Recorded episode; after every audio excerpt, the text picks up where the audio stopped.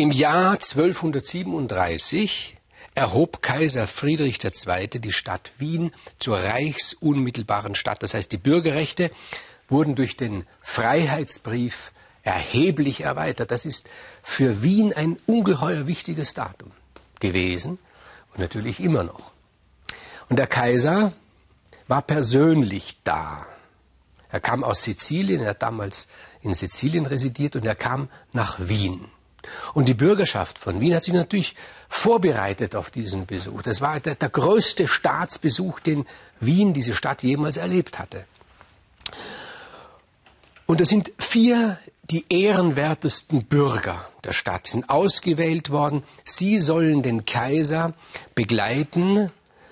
Man hat den Kaiser überreden können, dass er ein paar Tage da bleibt. Man wollte mir die Stadt zeigen. Man war ja stolz auf diese Stadt. Und diese vier Bürger, die sollten die Stadtführung übernehmen. Jeder, der schon mal in einer Stadt war und dort Gast war und sei es bei einem Verwandten und der hat ihm dann die Stadt gezeigt, der weiß, dass es recht anstrengend sein kann. Und es war auch anstrengend für den Kaiser. Diese vier ehrenwerten Bürger haben den ganzen Tag durch die Stadt geführt in der Kutsche und haben gezeigt, hierher soll dann, wenn wir noch reicher sind, soll dann dieses Ministerium gebaut werden, dort soll diese Straße ausgebaut werden und so weiter. Und der Kaiser saß da in der Kutsche, anfänglich sehr interessiert, mit der Zeit nur noch interessiert, schließlich kaum interessiert, am Ende gelangweilt und dann müde, einfach sehr müde und hat sich nur noch gedacht, ich möchte in meine Herberge, möchte mich ins Bett legen. Und da sitzt er in der Kutsche und sie fahren gerade durch eine Allee, durch eine Pappelallee und dann nickt er so ein und ihm ist auf einmal, als ob die Pappeln wie große Männer wären, die die Arme so verschränkt haben und sich vor ihm verbeugen. Und da schreckt er auf und fragt diese ehrenwerten Bürger, die vier, kann das sein, dass ihr diese Pappeln irgendwie, dass die so aussahen wie Männer? Und die sagen, wollen sie erst sagen nein, entscheiden sich dann aber doch ja zu sagen, weil man dem Kaiser ja nicht gern widerspricht. Dann hat sich der Kaiser nach Hause, also in seine Herberge bringen lassen, in die kaiserliche Herberge, ist eingeschlafen, hat er geträumt. Und zwar hat er geträumt von den Pappeln. Da stehen vier Pappeln neben seinem Bett, träumt er, die Arme verschränkt, wie diese Abordnung der vier ehrenwerten Bürger. Und die Pappeln sagen zum Kaiser allerdings nicht in einem ehrenwerten Ton, sondern ziemlich fordernd sagen sie, du hast's gut, du fährst morgen wieder ab nach Sizilien. Aber was sollen wir in Wien machen? Was heißt ihr in Wien? sagt der Kaiser im Traum.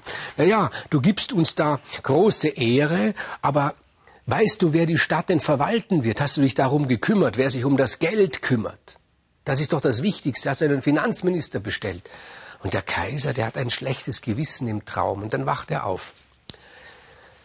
Und er denkt sich, es ist eigentlich wahr. Ich kann da nicht diese Stadt ehren und sie erheben, die Bürgerrechte, und mich nicht darum kümmern, wie es mit, um die Finanzen steht. Und er hat kein allzu großes Vertrauen in diese vier Bürger, diese Ehrenwerten und hat er folgenden Plan. Er wird, denkt er, inkognito die Stadt besuchen.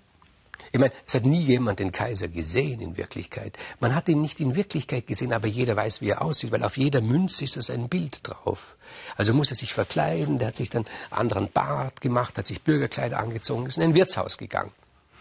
Hat sich dort hingesetzt und hat dort zugehört den Gesprächen, hat sich dann zu den Leuten gesetzt an den Stammtisch und die glaubten, es sei ein Händler und er hat gesagt, hör zu. Wisst ihr jemanden in dieser Stadt, der sich mit Geld absolut auskennt, der einfach weiß, wie er mit Geld umgeht? Die da am Stammtisch, die schauen sich gegenseitig an und sagen, ja, ja, so einen kennen wir. Und der Kaiser hofft natürlich, dass er einer von diesen ehrenwerten Bürgern ist. Aber die sagen, das ist der Schmied, der Eisenmann. Ach so, sagt der Kaiser. Der Eisenmann. Und warum seid ihr so sicher, dass er sich auskennt? Ja, sagen sie, der arbeitet jeden Tag. Was heißt jeden Tag? Aber doch nicht am Heiligen Sonntag, auch doch dort auch. Ja, und warum soll das heißen, dass er sich mit Geld auskennt, wenn einer nur arbeitet? Nein, nein, sagen sie, der arbeitet genau so viel, dass er fünf Pfennige verdient und dann hört er auf. weil er sich ganz genau den Tag einteilt nach diesen fünf Pfennigen. Und sie erzählen so interessant von diesem Eisenmann, von diesem Schmied, dass der Kaiser sich denkt, ich möchte ihn kennenlernen. Und er beauftragt, fragt diese vier Bürger, die Ehrenwerten, kennt ihr einen Schmied, der Eisenmann genannt wird? Die sagen, natürlich kennen wir den. Bringt ihn mir, sagt der, der Kaiser. Die gehen, kommen zurück, ohne Schmied. Wo ist der Schmied? Wo ist der Eisenmann? fragt der Kaiser. Die sagen, weißt du, der hat Folgendes gesagt. Er hat gesagt, er muss bei so einem hohen Besuch sich die Haare waschen, sich den Körper waschen. Als Schmied ist man ja schmutzig, da muss er die Kleider waschen. Dazu muss aber zuerst Feuer gemacht werden, heißes Wasser und dann muss seine Frau ihm noch die Kleider bügeln und das dauert alles in allem ungefähr einen Tag, die Vorbereitung und, und an diesem Tag würde er die fünf Pfennig nicht verdienen. Und das kann er sich nicht leisten, nur wenn der Kaiser ihm verspricht, dass er diese fünf Pfennige ihm gibt für diesen Tag, wo er sich vorbereiten muss, dann kommt er. Aha. Das hat den Kaiser amüsiert, ein bisschen vielleicht geärgert, aber auch erstaunt. Jedenfalls interessiert. Und er hat gesagt, gut, versprecht sie mir, bekommt seine fünf Pfennige.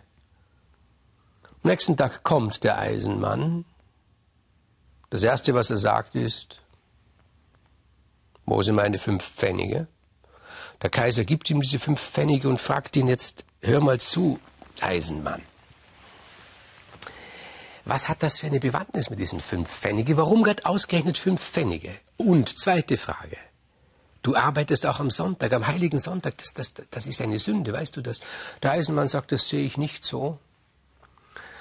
Äh, der liebe Gott hat uns nicht gemacht, um zu arbeiten, sondern um ihn zu loben, um seine Schöpfung zu bestaunen. Irgendwie ist er nicht ganz zu Rande gekommen. Wir können vom Staunen allein kriegen wir den Magen nicht voll, also sollen wir was arbeiten, aber möglichst wenig. So sehe ich das.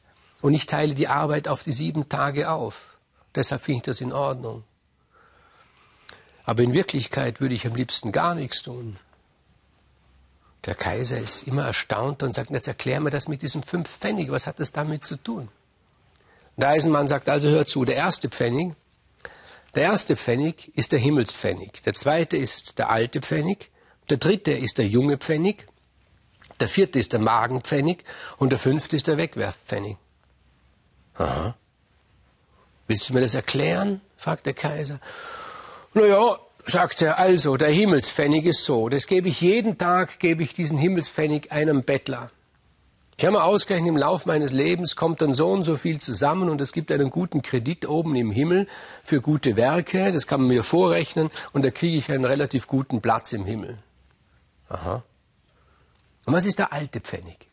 Ja, der alte Pfennig, das ist für meinen Vater und für meine Mutter. Die haben mir alles beigebracht, die haben mich großgezogen, die sind jetzt im alten Teil und davon sollen sie ihr Leben bestreiten. Und der junge Pfennig? Der junge Pfennig ist für meinen Sohn und für meine Tochter, für meine Kinder, damit sie auch eine Ausbildung haben später, wie ich sie genossen habe. Und der Magenpfennig, der ist für das tägliche Leben, das wir so brauchen. Aber, sagt der Kaiser, es wird mich ganz besonders interessieren, was ist der, der, der Wegwerfpfennig? Du wirst doch nicht einen, wie ich dich einschätze, nicht einen Pfennig wegwerfen. Wegwerfen, sagt der Eisenmann, ganz bestimmt nicht, aber hör zu. Man macht einen Plan im Leben. Und dann kann etwas passieren und dieser Plan, der funktioniert nicht mehr. Da muss man ihn wegwerfen, diesen Plan. Und das kostet meistens Geld. Und dann habe ich hier eine Büchse und da sind die Wegwerfpfennige drin. Ja, sagt der Kaiser, du bist wirklich einer, der mit Geld umgehen kann. Versprich mir eines, dass du mit niemandem je darüber redest, über diese fünf Pfennige, was für eine Bedeutung sie haben. Ja, sagt der Eisenmann. Ja, hör zu, ich gebe dir hundert Gulden, wenn du schweigst, wenn du nie darüber redest. Ja, sagt der Eisenmann. Was heißt nie? Nie, das ist so ein, so ein ungenauer Begriff. Nie heißt nie. Solange du lebst, ja, sagt der Eisenmann, ich kann jetzt zur Tür rausgehen, es fällt mir ein Blumentopf auf den Kopf, bin ich tot, aber ich kann auch noch 40 Jahre leben.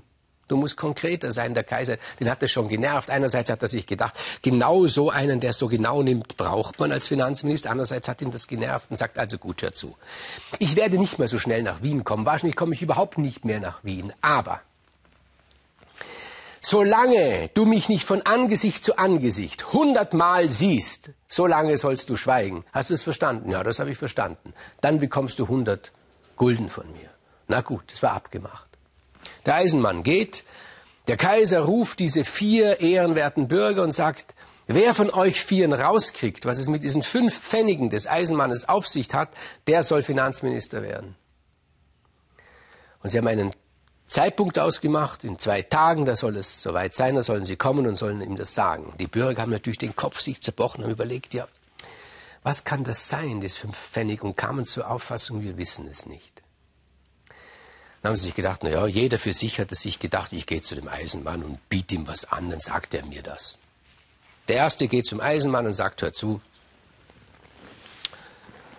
äh, ich möchte, dass du mir sagst, was das mit diesen fünf Pfennigen auf sich hat. Und der Eisenmann zum größten Erstaunen, der Bürger sagt, ja, äh, wie viel gibst du mir dafür? Und der Bürger sagt, ich will großzügig sein, ich gebe dir zwei Gulden. zwei Gulden, zwei Gulden, na na, 25 Gulden. Er lässt nicht mit sich handeln und der Bürger gibt nach. Dann kommt der zweite, dasselbe Spiel. Wieder 25 Gulden hinterlegt er ihm. Der dritte kommt und der vierte. Und der, der Eisenmann hat zu den Bürgern gesagt, kommt an dem Tag, als die Entscheidung dann fällt, zu mir, dann werde ich euch das sagen. Da sind sie nun alle vier bei ihm an diesem Tag, alle vier Bürger.